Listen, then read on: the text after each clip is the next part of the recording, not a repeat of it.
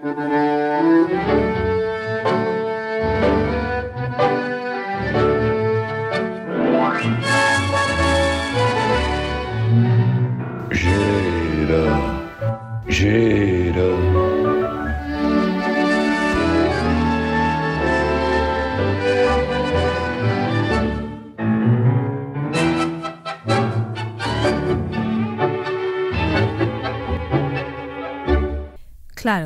tiene usted razón. Bueno, Santos, es notorio que tengo razón. Eh, lo que es sorprendente es eh, su lentitud eh, para darse cuenta de ello. usted y yo, usted y yo cuando nos conocimos y cómo? Uy, hace muchísimos años. Hace 16 años. Bueno, lo tiene bien sumado. Ah, sí, me acuerdo muy bien. Fue en Aranjuez, usted acababa de dar una conferencia en la universidad. Eh, yo me acerqué a saludarlo. En aquella época mm, colaborábamos ambos con Letras Libres. Cuando Ricardo Cayuela estaba al frente, usted me preguntó si yo era mexicana. Yo le dije que no, que era de Huelva. Y ahí usted me dijo que su padre también era de Huelva, era de Nerva. Unos días antes había usted publicado en su blog un texto donde aparecía un Arcadio y aparecía bueno, ya, ya, ya, pero eh, estaba usted enamorada, ¿no? Hombre, muchísimo. yo recuerdo que de eso estaba usted mm, enamorada de un hombre sí. con el que se iba a vivir a México, ¿no? Exacto. Ya. Y, y era al cabo de pocos días. Eh, sí, al cabo de, de semanas, tres semanas. Es curioso que a partir de ese momento usted y yo continuáramos hablando a lo largo de estos 16 años, ¿no? Fundamentalmente por carta, epistolarmente. Sí, bueno, alguna vez nos hemos visto en Sí, México. bastante, también. sí. Bueno, el primer encuentro después de ese de Aranjuez fue, si recuerda bien, en Río Tinto, en aquel mítico Santa Bárbara, al verano siguiente. No me recuerda ese hotel porque forma parte de las eh, maravillosas frustraciones de mi vida. Allí pasaron cosas mm, eh, interesantes y hoy es un hotel desaparecido, claro. Pero bueno, todo esto tiene un aire especialmente quejumbroso, ¿no? ¿Usted cree? No. No sé, eh, la melancolía, todos esos sentimientos me provocan una sensación desagradable. Sí. ¿Sí? Así es. Bueno, pero no es melancolía recordar uh, los momentos. Esos-. Los recuerdos son paralizantes, son paralizantes. Bueno, eh, ¿qué trae? Eh, no, eh, justamente ahora que hablaba de, de su padre, eh, me quedé pensando que es- seguimos esperando la- esas memorias de, de, de Bueno, su ya, padre. pero no sé. Tengo ninguna obligación de escribir libros cada año. Ah, ahora estoy acabando uno y me ocuparé de... Sí, sí, me ocuparé de él en, en cuanto pueda, ¿no? Mm, Pero ese libro lo voy a escribir, sí. Sí, sí, porque esa historia tiene, tiene para mí una gran importancia. En efecto. Me ha gustado mucho la columna que ha escrito hoy. Bueno. Me ha divertido. eh, le agradezco. Sobre la serie Escándalo. eh, ya sabe usted, eso de las eh, de los hombres y el sexo mm, tiene las cosas que tiene, ¿no? Todo viene de un poema. Mm, De un poema que la gente no comprende bien. Y es que los hombres eh, necesitan más sexo del que tienen. Al revés que las mujeres. Eso por lo general es así. Entonces, naturalmente, estamos a favor eh, absolutamente de que se castiguen, y lo digo para ah, recoger eso que decía usted de la columna. Estamos eh, de acuerdo, naturalmente, que se castiguen las actitudes eh, pederastas cuando la víctima es un niño o es una niña, ¿no? O es un joven o es, o es una jovena. Claro, no puede hacerse de otra manera, porque la justicia siempre tiene un punto aproximativo, ¿no? Pero en realidad estamos hablando de cosas uh, muy distintas, ¿no? Eh, piensa usted, por ejemplo, eh, en la cantidad de mujeres a los cuales a las cuales eh, un abuso en su juventud o en su infancia les vuelve como una especie de vómito ¿no? a lo largo de los años. Hay muchísimas de esas mujeres a las cuales ese vómito les vuelve. Y es natural. Incluso es natural, aunque mm, en aquel momento el consentimiento, más o menos vago, ¿eh? no jurídico, pero sí psicológico, existiera, ¿no? Como el pero caso entonces de, piense... de Springora, ¿se acuerda? Sí, claro, claro, por supuesto. Pero fíjese, hay una cuestión muy importante en esto, ¿no? Que es comparar eh, la psicología masculina con la femenina en este punto. ¿A cuántos hombres les vuelve como una marea eh, los abusos, y tengo que decir casi supuestos abusos, que cometió con ellos una mujer mayor, una mujer mayor que ellos. ¿no? Usted recordará que en todas las biografías de autobiografías de mm, poetas, eh, de escritores, etcétera, etcétera, hay como una especie de, de topos, ¿no? que se repite en muchas de ellas, cuanto más burgueses más se repite, ¿eh? de las veces que el señorito, señorito niño, eh, se acostó con la criada, o tuvo con la criada su iniciación sexual, o todo eso, ¿no? Bien, entonces, eh, comprendo que el derecho no tiene, la justicia no tiene otra cosa que hacer eh, que castigar una cosa igual que otra. Pero realmente, si ahogamos de verdad las cosas, como por cierto no ahogamos nunca, eh, las diferencias son notabilísimas, ¿no? Yo bromeaba hoy, ¿no? Esto, los pechos, la grieta inacabable. esas cosas, esas cosas están, son muy de maldecir hoy, ¿no? Pero forman parte de la irrevocable naturaleza humana, ¿no? Entonces, tenemos que tenerlas en cuenta. Tenemos que tenerlas en cuenta y tenemos que aplicarlas. Y yo comprendo, yo me puedo burlar de aquel que no se atreve a hacer una serie con un con un señor mayor y una jovencita, o que no se atreve a poner Lolita como lo, lo entiendo. En fin, comprendo sus poemas. Pero también entiendo que no es exactamente lo mismo. ¿no? Sí, sí. Que no es exactamente lo mismo. Pero en fin. Que por cierto, cuando escribió sobre Springora y aquel libro que armó un escándalo por contar su relación cuando ella tenía 14 años con Gabriel Metznev, usted habló de algo muy interesante, que es cómo en, en el presente, a diferencia de en el pasado, se ha arrinconado el placer por la identidad, ¿no? Por, por la identidad eh, sexual o la identidad, los sentimientos, ¿no? Más Es- eso, eso- eso lo dije yo, es que yo a veces no me entiendo. Eh, entonces, no acabo de entender eso que me dice, pero bueno, eh, Santos, mm, eh, es que ¿sabe qué pasa hoy? Que lo dominante es el placer de la identidad. La gente ha encontrado un, una absoluta eh, manifestación onanista en la identidad. O sea, la identidad se ha convertido en un placer. O sea, revolcarse en ella es una de las prácticas más comunes de nuestra época.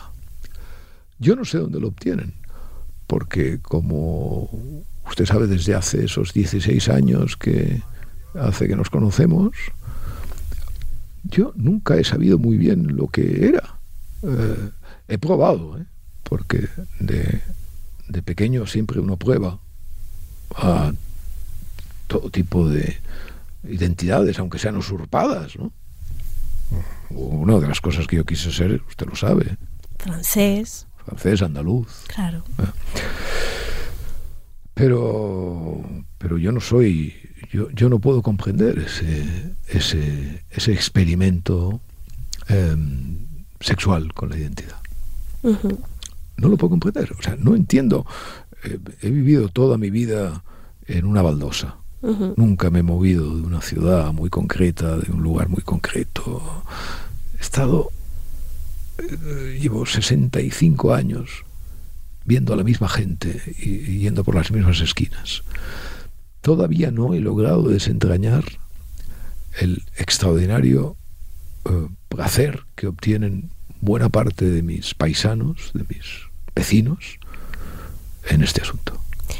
Eh, eh, es un poco como un poco como todas las ideologías que se apartan de la naturaleza humana, ¿no?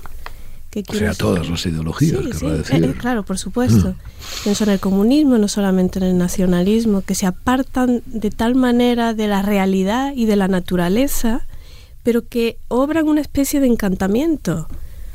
Y un poco pasa esto en, este asunto que comentamos del, placer en la identidad sexual, por ejemplo, ¿no? Más que, es completamente contra natura, ¿no? Contra el propio cuerpo con el que uno nace. Ya. Son cosas difíciles, pero forman parte de los grandes misterios contemporáneos, ¿no? Eh, teníamos la esperanza de que la mm, de que la enorme masa de muertos provocados por la identidad eh, en el siglo XX nos dejaron una tregua, una tregua larga, en el cual los ciudadanos mm, se vieran hasta qué punto la identidad ha traído perjuicio. Eh, y no. Y no.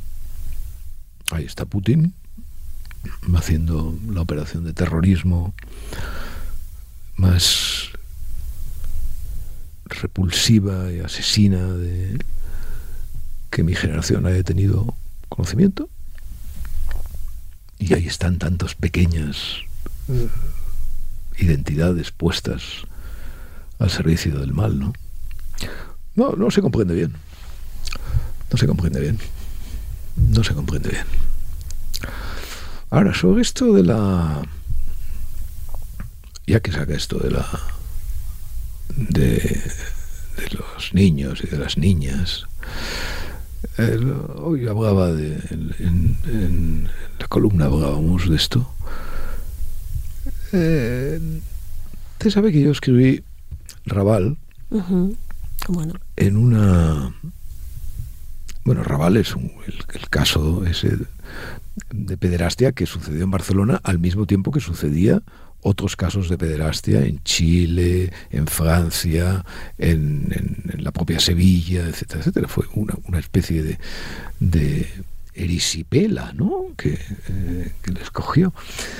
Bueno, eh, yo recuerdo Raval fue, escribir Raval fue una, una cosa muy dura y muy dolorosa para mí.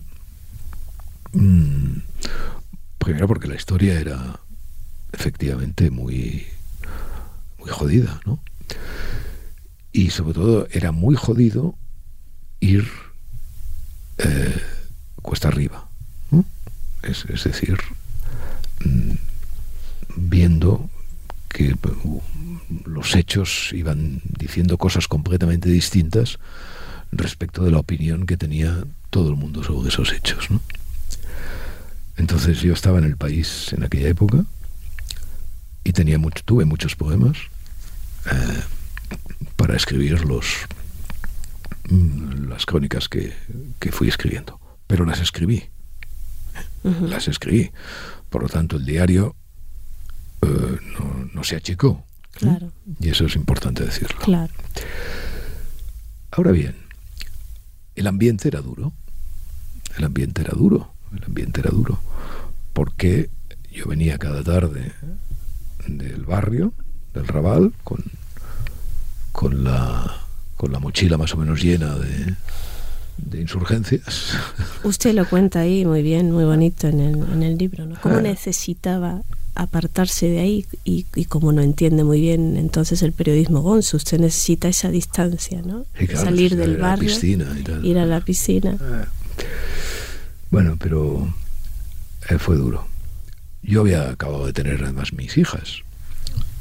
Eh, y por supuesto, una de las cosas que me reprochaban, pero ¿cómo? Usted defendiendo a pederastas con dos hijas recién nacidas, ¿no? Como si esas cosas, esas cosas como esas cosas maravillosas de la personalización emocional de los poemas. Uh -huh. Hago un paréntesis y luego recogemos esto. Ayer escuché al presidente de la Junta de Andalucía decir que apoyaba el, el indulto al señor Griñán y añadió, es que mi padre tuvo cáncer también sí. y murió de cáncer. Hombre, pero, pero eso de la, eso de Manuel Arias de la democracia sentimental, uh -huh. ¿hasta qué punto, hasta qué punto llega que obliga a una persona a justificar, o si no a justificar, por lo menos a contextualizar la decisión política que toma en razón de una peripecia personal durísima, sin ninguna duda, como puede ser la muerte del padre y como puede ser la muerte del, de, del padre por cáncer. Pero que no tiene absolutamente nada que ver con el litigio que se está planteando. Bueno, pues eso es lo que me pasaba a mí. O sea que como yo acababa de tener niños, dos niñas, no me podía implicar en un caso de defensa, de, en fin, de defensa, no, no una defensa especialmente heroica, porque era tan absolutamente transparente que aquella gente tenían nada que ver con lo que les estaban acusando, que tampoco fue excesivamente difícil. Bueno, entonces lo gracioso, lo gracioso es que se estiraban los pelos cuando dramáticamente cuando veían en los otros periódicos la descripción de los abusos sexuales que cometían contra los niños, etcétera, etcétera, y todo eso. Todo mentira, todo inventado. Eh, hasta que un día llego y, y traigo la gran noticia de que una, no era cuarentona, era una treintañera, se había acostado con un con un uh, con un chavalito, ¿no?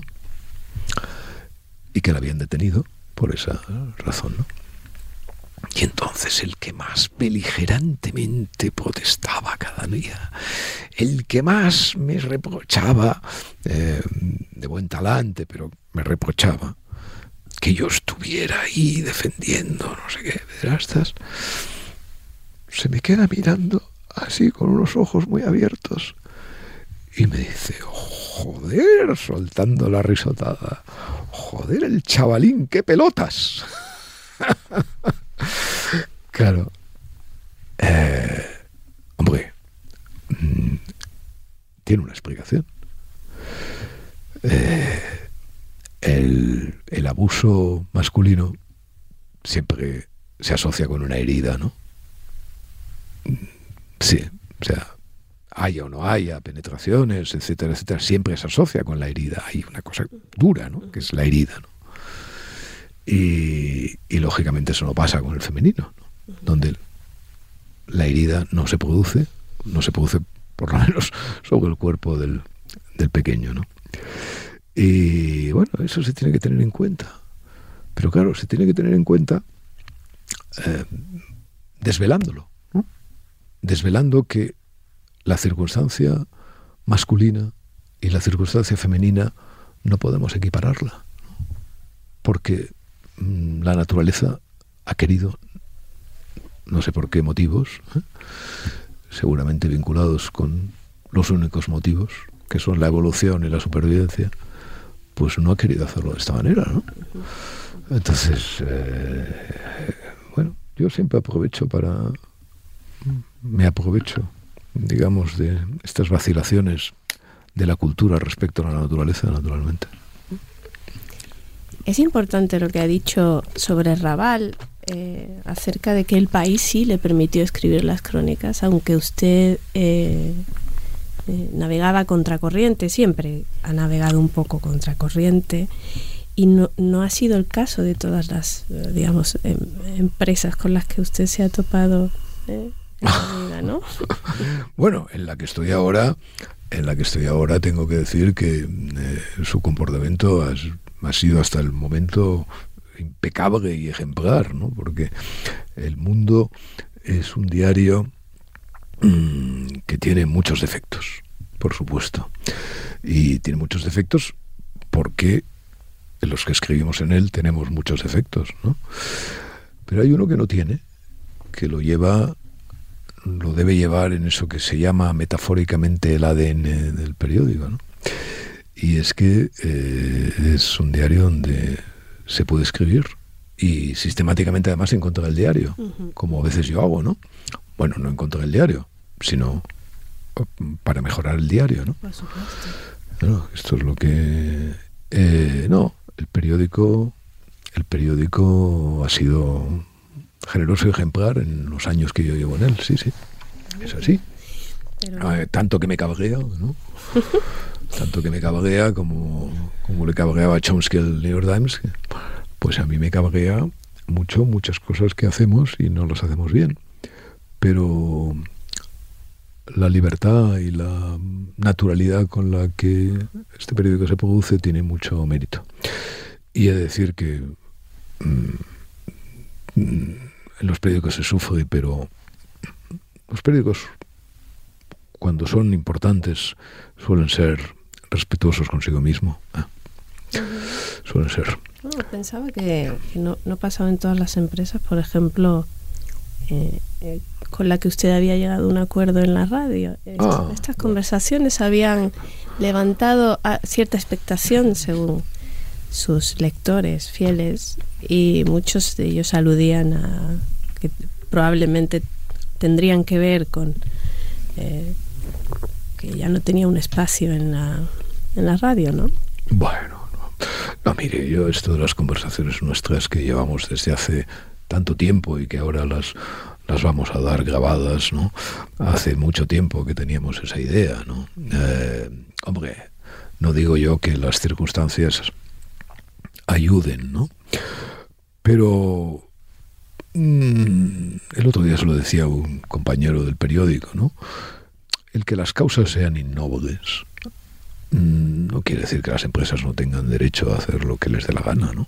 Es verdad que hay un, trayecto un poco un poco alambicado y amanerado ¿no? en, los hechos que produjeron mi, salida de, la tertulia del SINA, ¿no?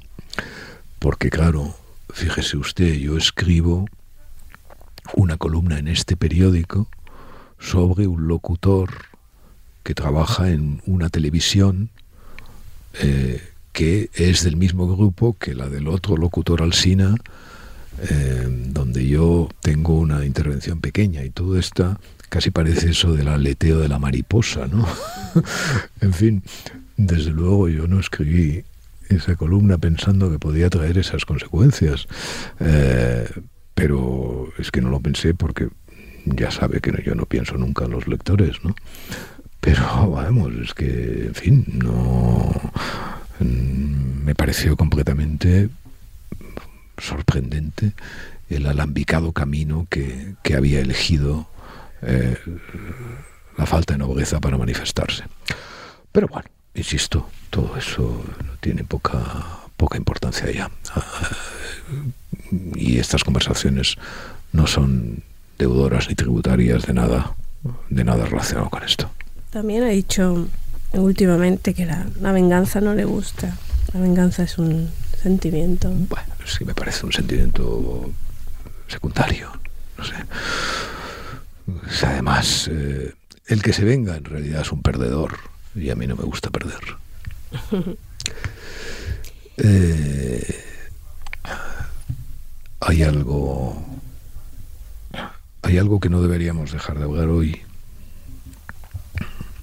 Es importante. Ha habido una actuación judicial muy muy importante. Sí, la del juez Pablo Yarena, ¿verdad? La del juez Pablo Yarena, sí. El juez Pablo Yarena ha, ha dicho una cosa hoy eh, absolutamente...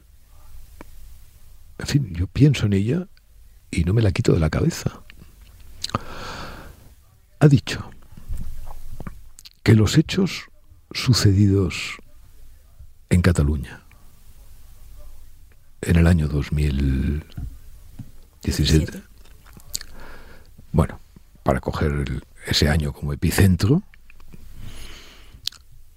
no tienen eso que llaman los juristas una tipicidad delictiva. Es decir, aquello que nos pasó no, cabe en el Código Penal español. ¿Usted ha pensado sobre eso, Santos? ¿Usted ha pensado, usted ha pensado, usted ha pensado en lo que supone que una actuación de la política, una actuación de la política, estrictamente de la política, es decir, un cambio en el legislativo, deje sin castigo, sin posibilidad de castigo, deje sin posibilidad de castigo. Pero no solo eso, deje como inexistente todo aquello que sucedió en Cataluña en el año 2017. Yo viví aquello como es natural de una manera muy apasionada, ¿no? Entre otras cosas porque Mm, claro, estaban, estaban, estaban contra mí. ¿No? Estaban contra mí. O sea, había una serie de gente que se había levantado contra mí.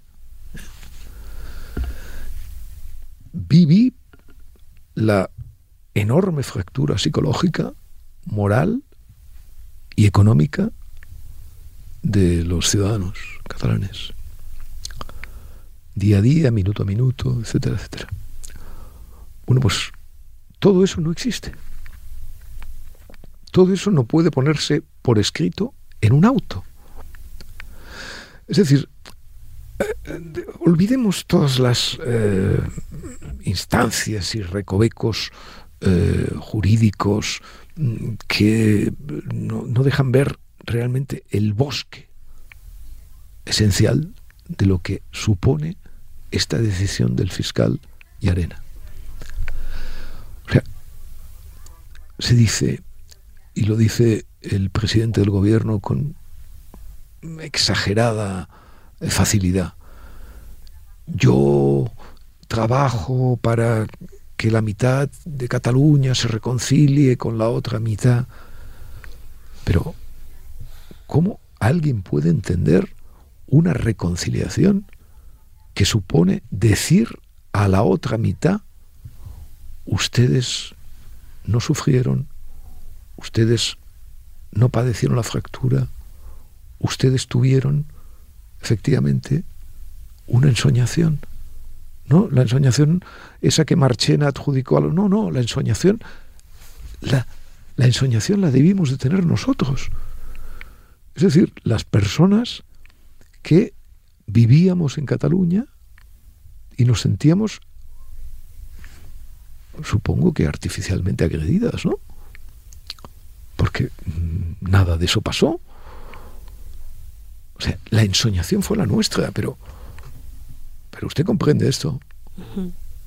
Usted comprende que qué país, mire, no creo en el excepcionalismo eh, español me molesta todo eso de siempre, de decir España es el país, de tal. A veces he hecho alguna prueba. He buscado, por ejemplo, esto en España no puede pasar. Y lo he buscado en español, en francés y en inglés. En las frases más o menos hechas que en los otros, en los otros idiomas eh, eh, pueden traducir eso. Y sabe, en todos los idiomas esa frase existe. Y esa conciencia, esa conciencia de que los franceses, esto solo puede pasar en Francia, o los ingleses, esto solo puede pasar en Inglaterra, o los alemanes, por supuesto, esto solo puede pasar en Alemania, la tienen. Por lo tanto, eso es una, es una de esas pruebas maravillosas, ¿no? pero tan ingenuas y tan decisivas sobre el funcionamiento de las cosas que me, que me entusiasman, ¿no? Bueno, pues eh, evidentemente en España no pasa nada que no pase en otros lugares, excepto, excepto la falta de respeto por el Estado que tienen los españoles. Y que tienen los españoles, los españoles, no solo los políticos, es decir, no solo los que ejecutan, como en este caso la mayoría que gobierna por una razón u otra, esa, esa decisión. No, no, sino los que no se rebelan. O sea, el presidente del gobierno ha podido hacer lo que ha hecho con los hechos del 2017 en Cataluña, porque en realidad no tiene oposición ciudadana. Porque en realidad en España la gente no sabe lo que es un Estado. Hay un, gran eh, discurso lacrimógeno eh, que a veces me, papuza sobre la nación, eh, el dolor de España, en fin, todas esas metafísicas que me cansan y me aburren extraordinariamente. Pero es que el poema es extraordinariamente laico, por así decirlo. El poema es realmente el Estado. Sí, porque todas ¿Quién defiende el Estado? ¿Quién defiende el Estado? Y esto lo sé yo como catalán además, siempre se dice, siempre se dijo, especialmente cuando vino aquel hombre tan alto, el Terradellas, que parecía que era una encarnación provincial de, de De Gaulle, ¿no? Tan simpática y tan... Bueno, y entonces decía, no, por fin un hombre de Estado, porque los catalanes nunca hemos tenido sentido del Estado, porque ya ven lo que pasó eh, en octubre, ya ven eh, el Maciá, ya ven Companys, y bueno, ya ven todo eso, todo ese desastre de la historia política de Cataluña. No, no, es que los catalanes como los españoles, es decir, los catalanes y los españoles por así, por así distinguirlos, les caracteriza la misma ausencia de sentido del Estado. Y esto es lo que se ha puesto de manifiesto ahora. ¿Y de dónde vendrá eso? Bueno, pues eh, supongo que tiene pues esa, sus, eh, eh, sus explicaciones que evidentemente rebasan mi ámbito de conocimiento, como es natural, ¿no? y hay infinidad de, de hipótesis, ¿no? Pero cuando se dice la vieja nación española, ¿y a mí qué me importa la vieja nación española?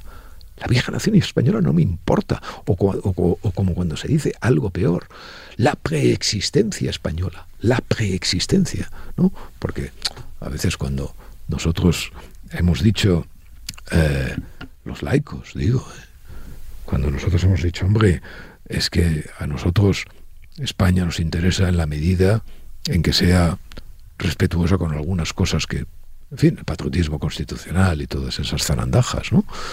Zarandajas, eh, en fin, que, que han sido las nuestras, ¿no? Siempre te sale alguien diciendo, no, hay una preexistencia. Preexistencia, bueno, en fin, no saben lo que quieren decir ni ellos mismos, pero hablan de preexistencia, por supuesto. No, es mucho más sencillo. Si eso de la nación española no tiene ninguna importancia. Eso es ridículo. Lo que es constatable es el Estado. Los españoles no saben lo que es el Estado. Y las instituciones. Fin. Me cansa. Desde estas conversaciones va a ser difícil cambiar esa realidad. ¿El qué? Va a ser difícil cambiar esa realidad desde estas conversaciones. Es usted de un gran optimismo. Es usted un gran optimismo. Este.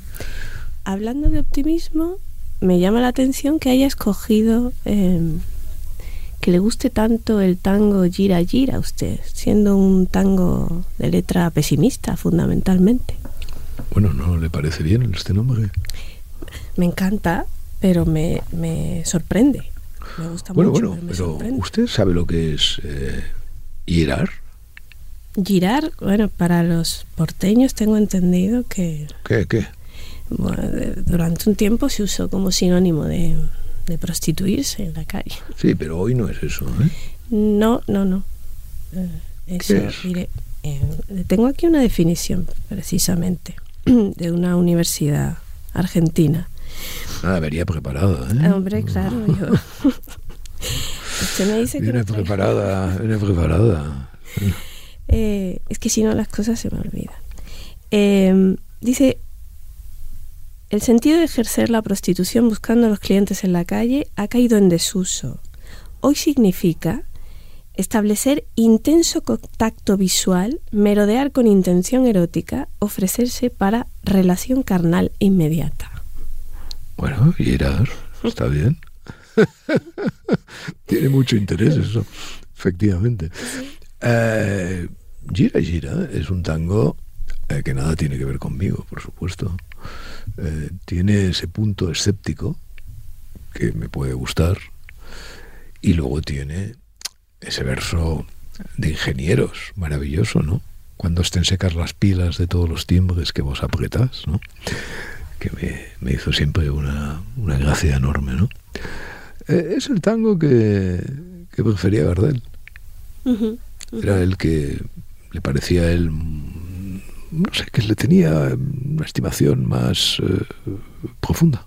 Igual que a Disépolo, que fue su autor, también hablaba muy bien de este tango. Sí, sí, le gustaba mucho este tango, si no era su favorito con el que él más se identificaba. Disépolín. Santos Disépolo, por cierto, que compartimos apellido.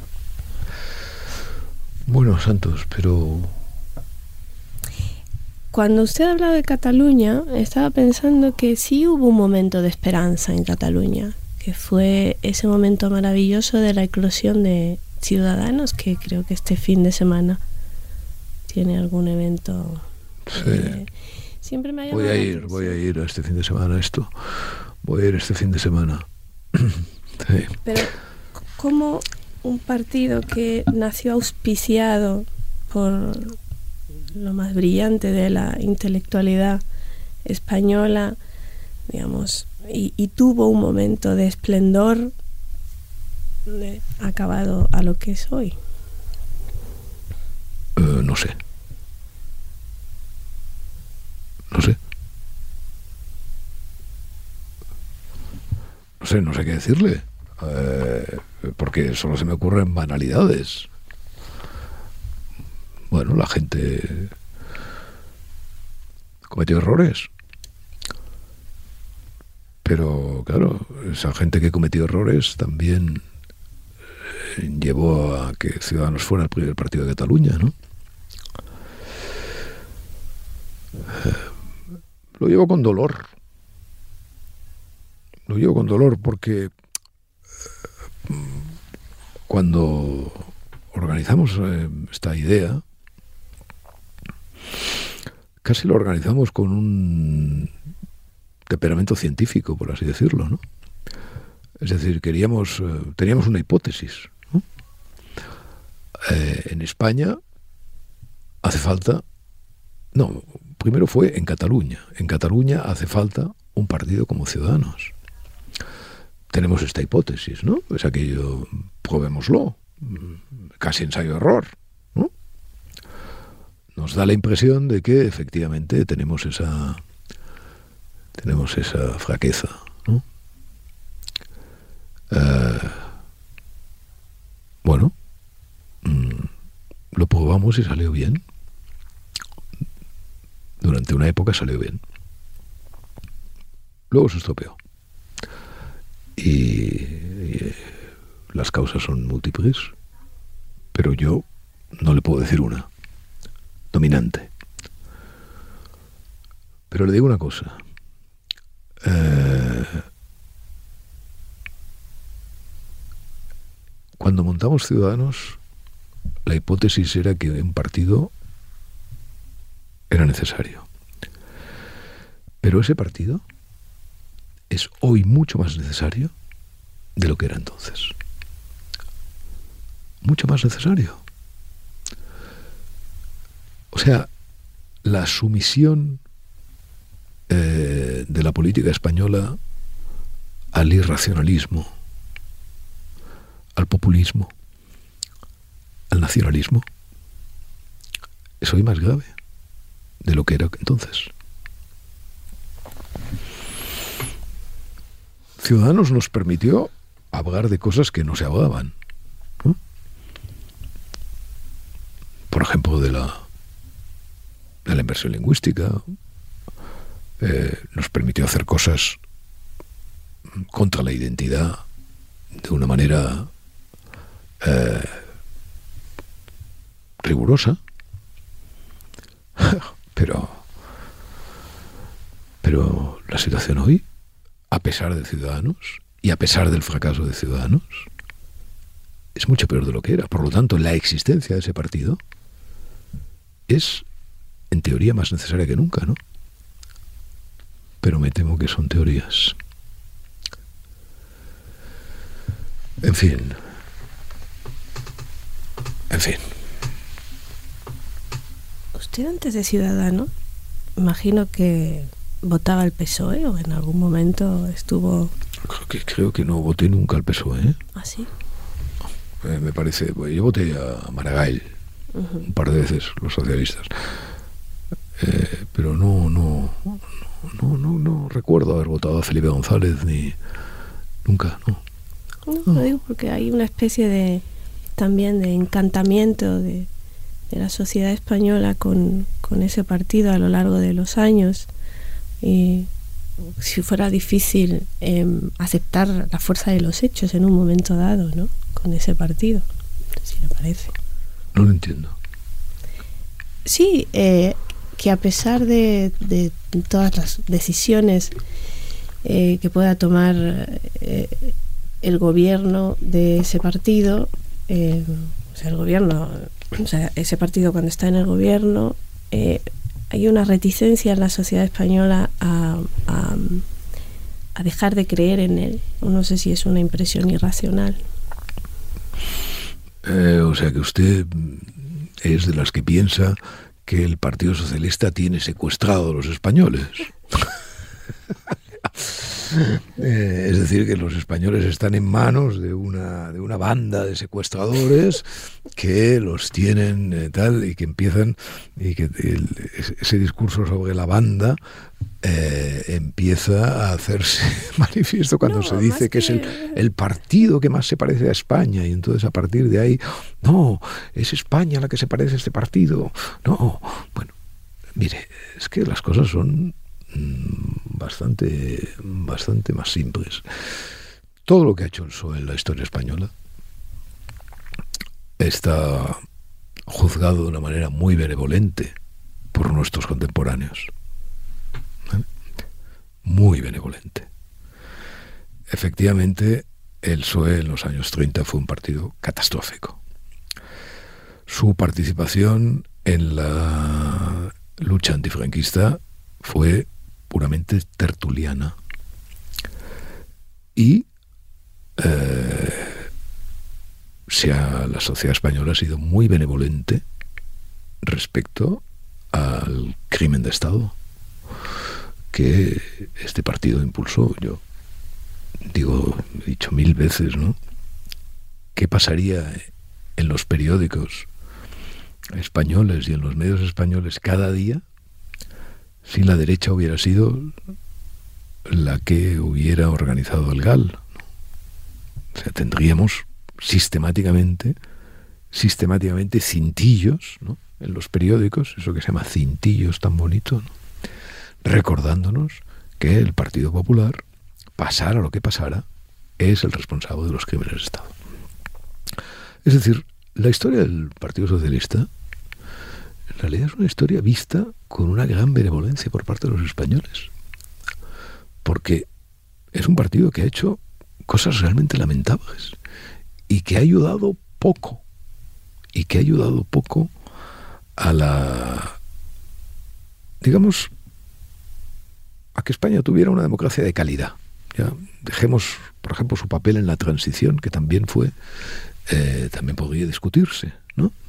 En qué medida ayudó o no ayudó, y en qué medida ayudó cuando era necesario. Bueno, todo eso evidentemente es complejo y requiere explicaciones profundas, ¿no? Pero hay una evidencia, y es que los españoles tratan al PSOE mucho mejor que el PSOE les ha tratado a ellos. Eh, es otro de los grandes misterios. Hoy, por ejemplo, dirige el Partido Socialista un hombre que deja caer su látigo contra los españoles con una gran eh, frecuencia. Eh, un hombre que ha rebajado el ejercicio de la política hasta un punto eh, que yo considero casi indigno.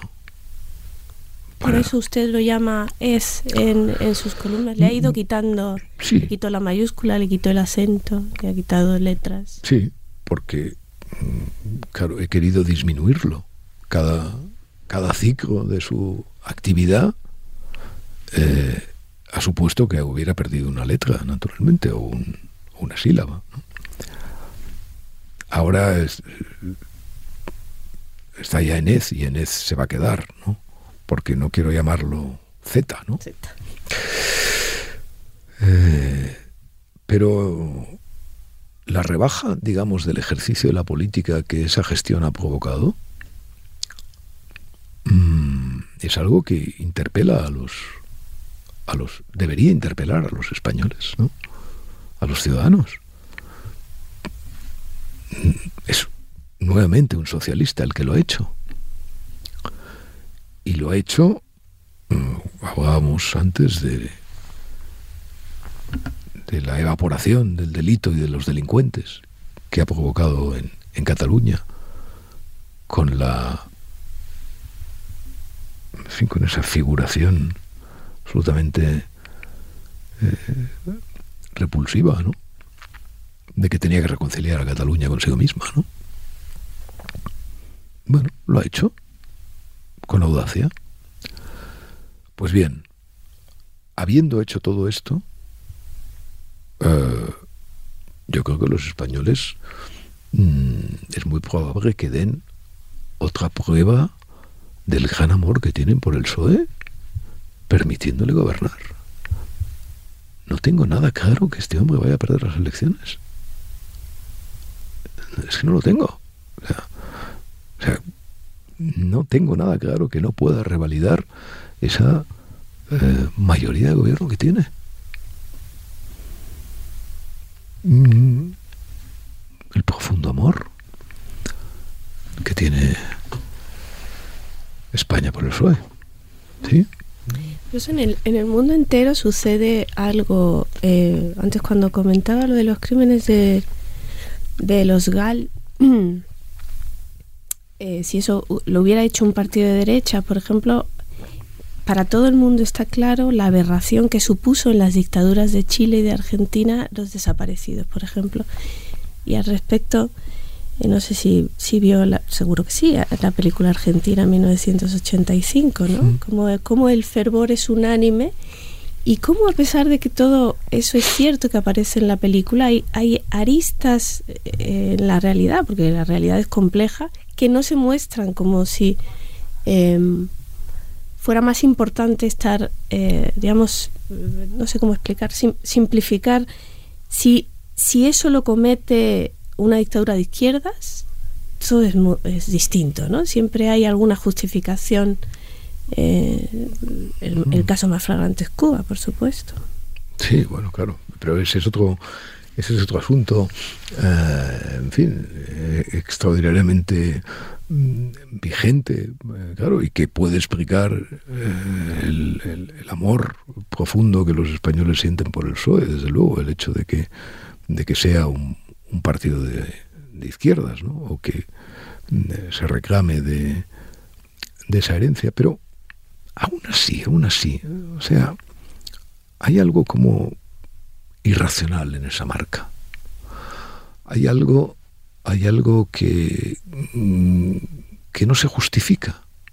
Es decir, la, opinión pública española debería estar, mm, en fin, debería dejarse de vulgaridades, eh, de insultos, de, eh, de cuestiones menores respecto a lo que a lo que este gobierno está haciendo para centrarse en lo auténticamente esencial, ¿no? que es la rebaja de la propia condición de español, de ciudadano. Yo no sé si es que estoy especialmente sensible hoy, ¿no? Por esto que ha pasado, que no, me lo saco de la cabeza, ¿no? Pero, mm, no sé, quisiera ser ecuánime quisiera ser ecuánime, pero visto, visto lo que este gobierno ha hecho con el asunto del golpe de Estado en Cataluña, lo que me asombra es la falta de reacción de los españoles. Mi sospecha eh, es un poco la que tenía también en aquel tiempo, ¿no? Yo creo que los asuntos Cataluña fatiga a los españoles de una manera extraordinaria. Eh, es un permanente, es una permanente recurrencia, es una permanente participación en los asuntos, eh, es el, zapato siempre, ¿no? que aprieta por algún lado o por otro. Y creo que en esa fatiga, yo creo que mi, mi opinión es que el presidente del gobierno se aprovecha de esa fatiga. O sea, yo creo que eh, en el fondo la, la va a utilizar a su favor.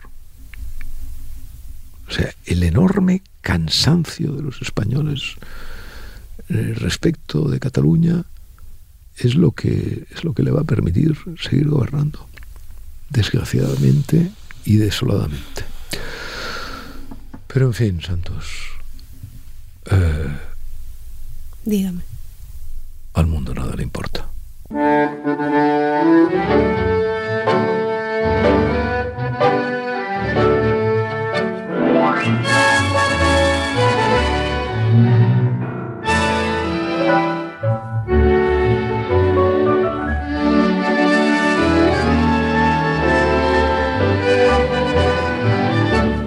podcast de Arcadia Espada y El Mundo con la colaboración de Yaiza Santos.